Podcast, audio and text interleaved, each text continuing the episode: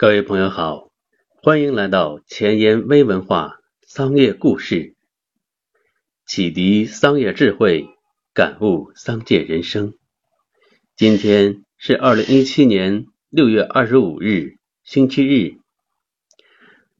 今天的商业故事，给大家分享的故事是聪明的报童。某一个地区有两个报童。在卖同一份报纸，两个人是竞争对手。第一个报童很勤奋，每天沿街叫卖，嗓子也很响亮，可每天卖出的报纸并不很多，而且还有减少的趋势。第二个报童肯用脑子，除了沿街叫卖，他还每天坚持去一些固定场所。去了后就给大家分发报纸，过一会儿再来收钱。地方越跑越熟，报纸卖出去的也就越来越多，当然也有些损耗，而第一个报童能卖出去的也就越来越少，不得不另谋生路。营销启示。第二个报童的做法大有深意。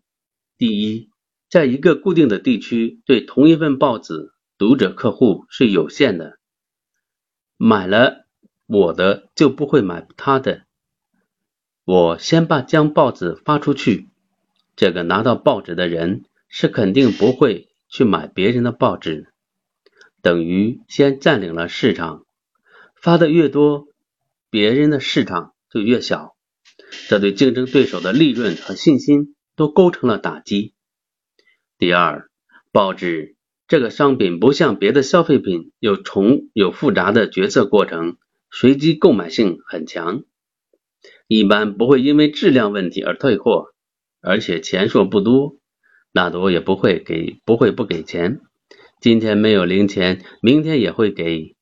文化人不会难为小孩。第三。即使有人看了报，退报不给钱，这也没什么关系。一则总会有积压的报纸，二来他已经看过了报纸，肯定不会再买同一份，还是自己的潜在客户。这个故事，我们学到许多关于消费者、市场占有、潜在消费者、顾客忠诚等营销名词。从这个故事之中，能感悟到什么是市场占有率，什么是潜在消费者和抢占先机。